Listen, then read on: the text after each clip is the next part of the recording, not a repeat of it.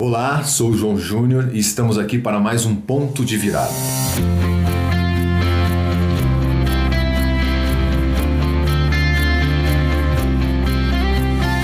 O podcast com histórias marcantes que vão inspirar a sua vida. Hoje, a nossa convidada é Lissa Subirá.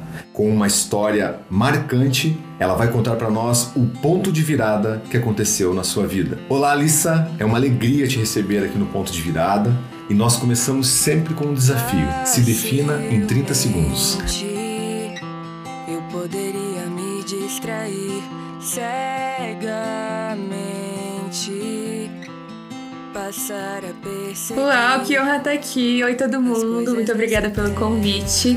É, então, vamos lá para essa definição difícil de 30 segundos. Meu nome é Elissa, eu sou filha de pastor e algo que marcou a minha vida foi entender o amor individual de Deus pela minha vida e ter uma revelação por mim mesma de quem Ele é. Eu falo que a meta da minha vida é amar ao Senhor e amar as pessoas ao meu redor e eu acho que dá para resumir por aí. Legal, muito bacana. Lissa, então assim, é, eu queria que você compartilhasse qual foi o ponto de virada. Hoje você está morando fora e conta para nós qual foi esse ponto de virada, esse despertar que você teve para você concretizar esse sonho ou esse desejo de morar fora? A minha família, especificamente os meus pais, sempre tiveram esse desejo que eu e meu irmão Israel pudéssemos estudar fora e ter uma experiência intercultural, poder aprender de longe e também amadurecer, né? Então, por muitos anos a gente começou a se preparar financeiramente, meus pais guardando dinheiro em poupança e eu também, ali perto do ensino médio, comecei a trabalhar meio período. Então já era um desejo de muitos e muitos anos, mas o ponto de virada que realmente esse desejo se tornou uma convicção maior em mim e que eu entendi que aquela era a vontade de Deus para minha vida foi um dia no meu terceiro ano do ensino médio, eu com 17 anos, todas as minhas amigas olhando os cursos que elas fariam, pesquisando faculdade, concurso, tudo isso, e eu ainda estava em dúvida de qual seria o tempo, qual seria o momento, então eu entrei no site do seminário que eu faço hoje, Cristo para as Nações, e eu comecei a ler algo tão simples, eu não estava nem lendo sobre a escola, eu estava lendo sobre a fé deles, mas eu lembro que eu estava no intervalo de uma aula entre a outra, olhando aquilo e eu comecei a chorar enquanto eu lia. Uau! E aquilo mexeu muito comigo. Só de falar, tipo, a gente acredita em Deus, no mover do Espírito Santo. E quando eu li aquilo, eu só conseguia pensar, tipo, isso faz sentido pra minha vida. E eu não consigo me imaginar fazendo nenhuma outra coisa sem primeiro ir atrás desse sonho que Deus colocou na minha vida. E eu lembro, tipo, foi ridículo, assim, eu chorando no meio da sala, tipo, eu quero muito ir. Desde então, eu comecei a me organizar. E logo após meu ensino médio, eu me mudei para Dallas, no Texas, e comecei a estudar teologia lá. Foi uma decisão maravilhosa. Tive muitos colegas de quarto de outras nações, porque a escola tem muita gente de tudo que é lugar uhum. estudando teologia e tenho aprendido muito. Uau. Então, o ponto de virada, eu sempre lembro daquele dia que eu voltei depois para casa, comecei a olhar tudo que eles tinham no YouTube, chorei mais em casa também, tipo, Super eu quero empolgado. muito para esse lugar, com certeza Não, muito legal. Lissa, a gente sabe que é uma aventura, né? Você trocar de país, né? Ou por um tempo indeterminado, ou sem saber se a gente vai voltar ou vai ficar. Mas se você pudesse, assim, né, dar algumas dicas para as pessoas que, aqueles que estão nos ouvindo, que querem, né, tem um desejo, um sonho, talvez de ter uma experiência fora do Brasil, o que, que você poderia dar de dicas, assim, sugestões, ou algumas roubadas que você já tenha participado, assim?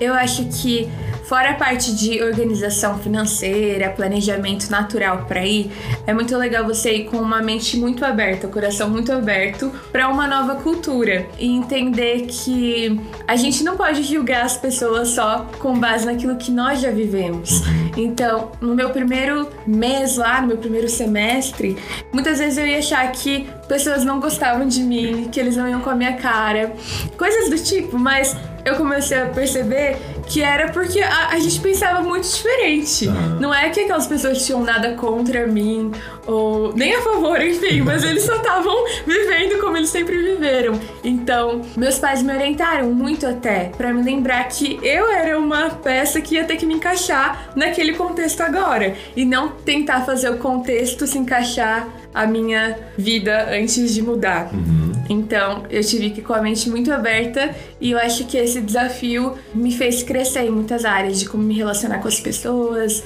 e, e mais. E mais. Bacana, suas dicas muito legais. Lissa, mas conta para nós alguma situação talvez inusitada que você passou quando você chegou lá nos Estados Unidos? O primeiro dia que eu cheguei, eu fui fazer a minha matrícula, já estava muito encaminhada nessa parte acadêmica, mas você tem que pegar a chave do dormitório, conhecer as suas novas colegas de quarto. E eu nunca vou me esquecer da cena de eu abrindo a porta e as três meninas que agora moravam comigo estavam todas olhando para a porta. E fisicamente, elas com traços muito diferentes uma da outra. Uma coreana, uma afro-americana, outra americana, mas também bem branquinha, bem diferente. E eu lembro de pensar, uau, agora eu moro com essas estranhas. e muito pensamento, né? Tipo, gente, será que a gente vai estar bem? Será que elas estão aqui pela mesma razão que eu tô? Uhum. E foi muito legal ver o quanto o amor pelo Senhor é o que nos une. Uau. Independente da cultura, do contexto vivido, até da fase de fé e a caminhada que você tá. Mas é lindo ver como o amor pelo Senhor une todas essas nações, essas pessoas. E eu não tive nenhuma história horrível assim de convívio. Até escutei de gente que teve, mas foi tudo certo, graças a Deus. Uau, que legal. E, e até pegando esse teu gancho aí da questão do convívio, é, conta para nós como que é, né? Você falou para nós que você divide o quarto, né, com algumas uhum. colegas aí das nações. E como que é dividir o quarto com pessoas com uma cultura diferente, né, com vidas diferentes, com histórias diferentes? Como que é isso? Como que é para você se adequar a essa realidade? Eu tenho aprendido e buscado também aprender e cumprir aquilo que a palavra fala de colocar o interesse do outro na frente, né? Preferir o interesse do outro. Então, por exemplo, com a menina asiática que a gente morou, para ela até um hábito muito bom. Era inadmissível a gente entrar com o nosso sapato dentro de casa. Estamos vivendo no que Brasil estamos vivendo agora, né? agora nessa época, né? Completamente diferente. Mas algo que me incomodava era um pouco a questão de organização. Por quê? Ela não entrava com o sapato. Eu não vou expor aqui, tá, gente? Eu já morei com muita gente, não tem como ninguém achar esse nome. Mas algo que me incomodava muito era abrir a porta e os sapatos estavam tudo jogados. Tipo, eu não entrava em casa, mas eu tropeçava ali. Então, eu lembro de abrir mão de certas coisas e também aprender a comunicar com amor e com respeito aquilo que me incomodava também. Então, essa questão de convívio, é... Jesus, ele é o nosso espelho, né? De ter humildade, de ter compaixão e lembrar que para cada pessoa o que é importante é diferente, tanto em linguagens de amor como comunicação, mas acho que quando a gente tenta entender o que é importante para o outro, faz da nossa convivência muito melhor. Sensacional. Lisa, conta para nós um pouco como que é a tua rotina no dia a dia, né? Entre estudos, igreja, diversão. Conta para nós o que, que você faz lá, como que é a tua vida lá nos Estados Unidos. Legal. Então, meu período de aulas, de segunda a sexta-feira, eu tenho aula das 8 da manhã até o meio-dia. E na terça-feira de noite também eu tenho uma aula. E a primeira, durante a manhã, são 40 minutos de adoração que a escola inteira está reunida e a gente começa o dia da melhor forma possível, Uau, aos pés de Jesus, adorando Ele. Em seguida, tenho três aulas de teologia e aí cada dia, né, vai mudando a matéria, tal, aquele cronograma todo. E na terça-feira à noite, como eu mencionei que tem uma aula também, é muito parecido com a liturgia de um culto. Tem adoração e tem uma palavra. Eles, o CFNI, né, o Cristo para as Nações, eles trazem muitos convidados de fora para falar na nossa vida. Então, toda semana a última aula do dia é com alguém diferente. Eu brinco que é, é uma caixinha de surpresa a última aula. Tudo pode acontecer. Tudo. Então, durante a tarde, muitas vezes eu ia pra biblioteca, é, saía muito com as minhas amigas, inventava muita moda com elas para conhecer a cidade. E durante o final de semana eu tava junto com um grupo de evangelismo, sábado de noite, que a gente ia pro centro de Dallas, se dividia em grupos menores e realmente orava pelas pessoas, conversava com elas e tentava transmitir ali o amor de Jesus. E durante o domingo, igreja. Igreja, pra variar. Com certeza. E Dallas tem muita igreja muito incrível. Meu primeiro ano lá, praticamente toda semana eu tava conhecendo uma igreja nova. Uhum. E depois eu fui me estabeleci em uma. Muitas igrejas muito incríveis e que vale muito a pena conhecer. Tem a Upper Room, tem a igreja do T.D. Jakes e muitas outras e é legal ver as diferenças, né, também de cultura, como a gente estava falando antes. Lisa, conta para nós um pouco de como que, como que está sendo para você é, a questão de envolvimento com a igreja, a igreja local que hoje você está, né? Porque aqui a gente sabia, acompanhava é, o quanto você era envolvida com os adolescentes, sempre presente ali, né? E como, como que você está hoje em relação à tua igreja? Realmente para mim foi um choque essa mudança, porque eu era muito envolvida, tinha uma semana cheia de compromissos com a igreja e de repente eu não tinha mais nada, não sabia nem que igreja eu ia congregar. E eu acho até que essa mudança de eu estar super envolvida para eu é, passar a conhecer uma igreja, me fez mudar muito o foco e até ter um novo entendimento do amor de Deus pela minha vida. Porque quando a gente está acostumado a fazer muito, às vezes a gente pode até esquecer que não é o que a gente está fazendo que nos leva a ter uma posição com Deus ou algo do tipo, mas que tudo que a gente faz tem que ser um fruto daquilo que Deus já faz na nossa vida. Então, foi muito interessante para mim é, ficar no banco por um tempo, não fazer nada e aprender a ser amada por Deus sem ter aquela, aquele desespero de ter que estar tá fazendo algo. E obviamente, fora do contexto de igreja, enquanto eu estava conhecendo, eu já estava muito envolvida com o seminário. Então, querendo ou não, ministrava dentro do seminário, tinha essa parte do evangelismo e tal. Então eu não me sentia desviada. Hum, isso é importantíssimo. é, mas ficar no banco e aprender realmente mais profundamente sobre Deus é algo que foi um tempo muito bom para eu entender a minha identidade nele, que não estava baseada naquilo que eu fazia, mas naquilo que ele fez por mim. Então, tem isso e a parte da cultura da igreja, é muita adaptação. Eu procuro estar tá envolvida lá. É, cada igreja também é muito diferente uma da outra, tem isso. Mas a minha meta é estar mais envolvida possível é, desse momento agora que eu já conheci bem as igrejas lá, é a minha meta realmente me envolver tudo de novo desse lugar de saber quem eu sou e fazer por amor. Uau, legal, muito bom ouvir isso. Elissa, quando você olha para sua vida falando agora ministerialmente, você já tem algo que queima no seu coração, né? Porque seu pai é um homem que, né, toca as nações, é, o teu irmão já está trilhando o caminho dele, a sua mãe também, né, já impacta aí a vida de muitas pessoas. Você já tem, você já, já sabe o que, que Deus colocou no teu coração em relação ao teu chamado ministerial? Ah, que honra, eu amo mesmo a minha família, aprendo muito com eles. Eu tenho muitos sonhos que Deus já me deu e eu acredito que eu já sei quais são as linhas principais do meu chamado, mas eu acredito também que em cada estação existe algo específico. Então, por exemplo, agora que eu estou estudando, é, o meu chamado é conhecer Jesus profundamente. E mesmo nesse tempo, a gente tem o chamado que todo mundo tem, que é fazer discípulos das nações, evangelizar, amar as pessoas. E para minha vida, assim, também, um chamado muito forte de pregar, de também continuar influenciando, né, pessoas para amarem Jesus. Eu também amo a parte de adoração. Acredito que isso foi algo que Deus colocou na minha vida desde que eu era muito pequenininha e que continua queimando em mim a cada dia mais, mais intensamente. Mas eu falo que a minha alegria sempre vai ser estar onde Deus quer que eu esteja, fazendo aquilo que Ele quer. E no momento que isso não significa estar num púlpito cantando, eu vou ficar feliz de servir de uma outra maneira também. Eu tento sempre me lembrar que uma coisa não é melhor do que a outra. Se for para escolher uma melhor, vai ser aquilo, aquilo que ninguém vê. Muitas vezes quem tá limpando o banheiro da igreja, né? Se for para escolher qual é a melhor, de acordo com Jesus, o último será o primeiro. Então, o meu coração realmente é servir a igreja dele, servir as pessoas que ainda não conhecem. Acho que para resumir, porque eu falei muita coisa, né, gente, mas para resumir, o amor de Deus, transbordar o amor de Deus em tudo que eu for fazer, eu acredito que é o meu chamado. Importa que eu te conheça e te faça conhecido. Importa que eu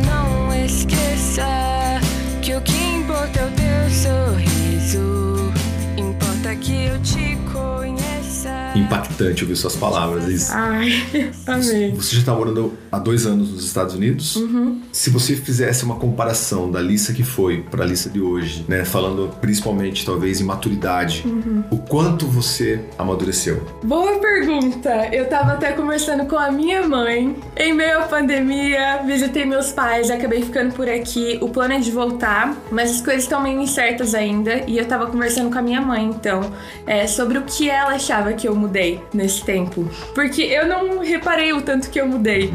Mas eu falei, mãe, e aí? Ela falou, Lisa, você mudou muito. Eu acho que toda a parte de cuidado com a casa, né? Que por mais que a minha mãe já me ensinasse muita coisa antes de eu ir, quando eu tive que realmente aprender que as roupas não apareciam magicamente dobradas no meu guarda-roupa, que a comida não é feita automaticamente. E obviamente eu fazia, ajudava em casa, mas quando isso se torna uma rotina, eu acho que eu passei a valorizar muito mais o que meus pais fazem por mim, tanto de trabalhar, dessa questão do cuidado com a casa. Então eu voltei assim com outro olhar, mais disposta a ajudar também. O tempo que eu passei lá estudando a Bíblia é algo que nos marca. Eu voltei com um entendimento muito maior de quem Deus é na minha vida, de como Ele me ama e voltei com um entendimento muito maior da graça. Eu acho que esses encontros profundos com a presença dele são o que nos mudam mais até do que uma mudança de país. Sem dúvida. Porque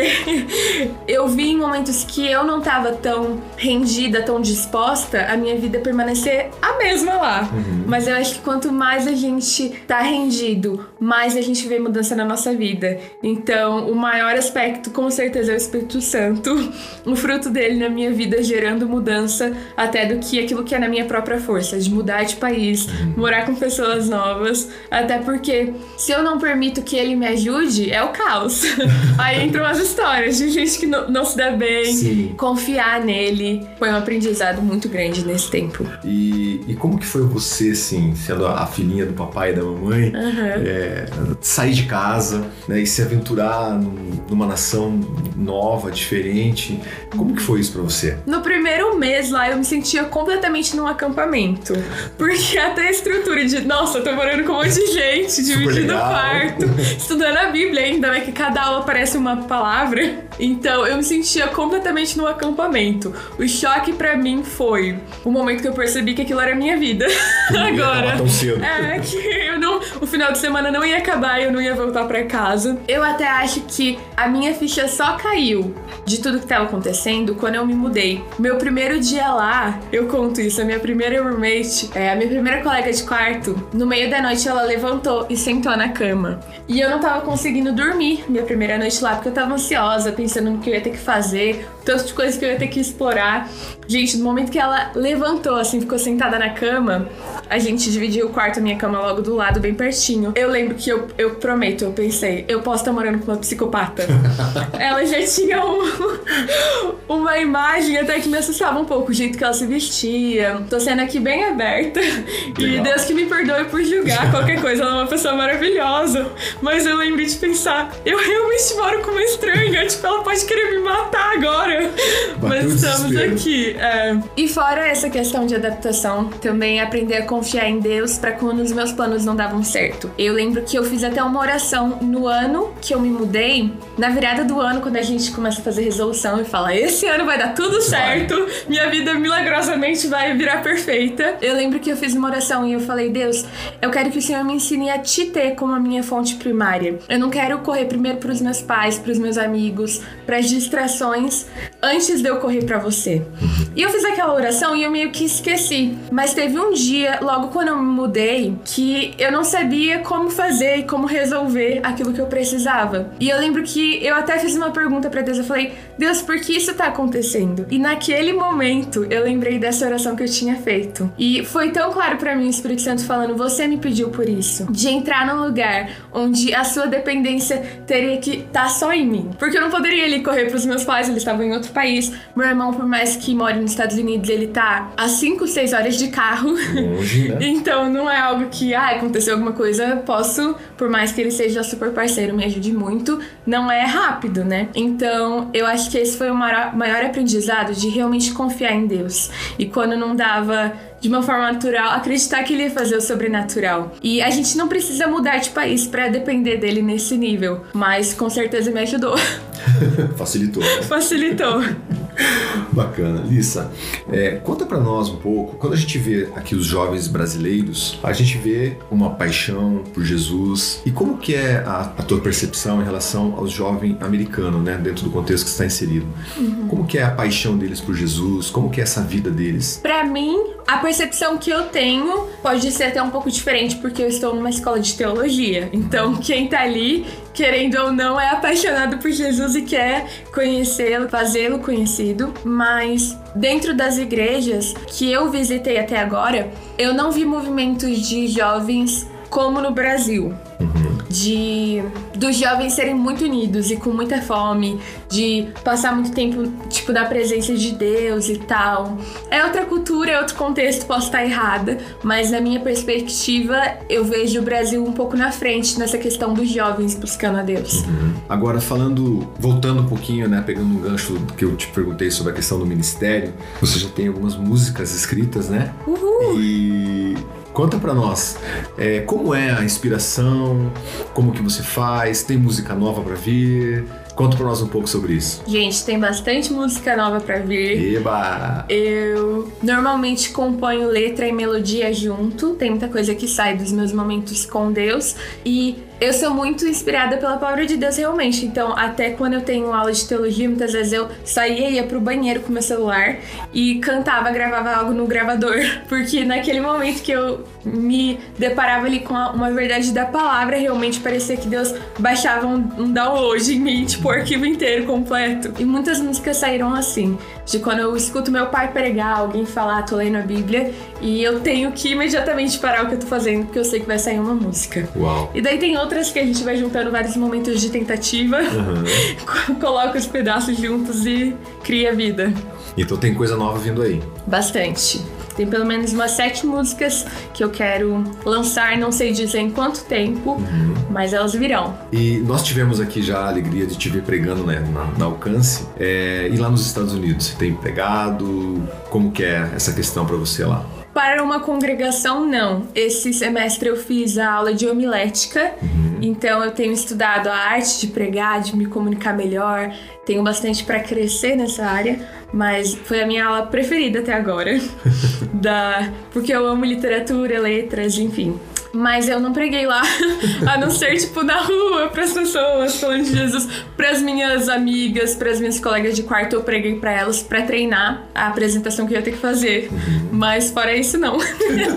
Pelo YouTube, talvez, né? Olha aí, ó. Lissa, muito bom conversar com você nesse bate-papo aqui, muito gostoso. Se você pudesse deixar é, alguma dica para aquelas pessoas que ainda estão em dúvida quanto a ir morar fora ou não, é, o que você poderia deixar de dicas para essas pessoas? Gente, vou deixar para vocês o conselho que o meu pai deixou para mim. É, Estados Unidos é muito diferente em muitas questões, mas a gente não acredita como família que o melhor lugar para estar é o lugar com o maior recurso, com maior benefício ou com maior privilégio. A gente acredita que o melhor lugar para estar é o lugar da vontade de Deus. É, eu lembro do meu pai falando que na época que eles começaram uma igreja numa cidade menor, a vida deles era muito diferente do que é em Curitiba e que muita gente achava até loucura para onde eles estavam se mudando e tudo que eles teriam que abrir mão, mas eles falam que naquela época eles viveram a vida mais feliz que eles poderiam ter vivido. Pela convicção de estar no lugar certo. Se Deus está te chamando para os Estados Unidos, então eu tenho certeza absoluta que você vai viver a fase mais feliz da sua vida lá, porque é a vontade dele. Mas eu acho que em primeiro lugar a gente tem que buscar entender qual é o propósito dele, porque se ele tiver nisso, pode ser no lugar mais rico ou no lugar mais pobre, no lugar com mais amigos ou no lugar mais isolado de todos os tempos. Mas se ele tiver na proposta, então não vai ter erro. Uau, conselhos preciosos, dicas maravilhosas.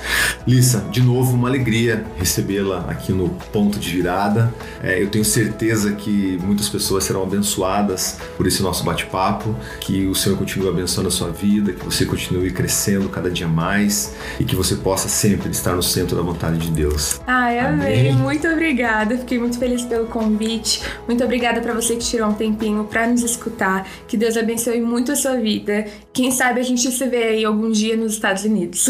Gente, esse foi o ponto de virada com a Lissa Subirá. Obrigado por você que ficou nos ouvindo e nos vemos no próximo ponto de virada. Deus te abençoe.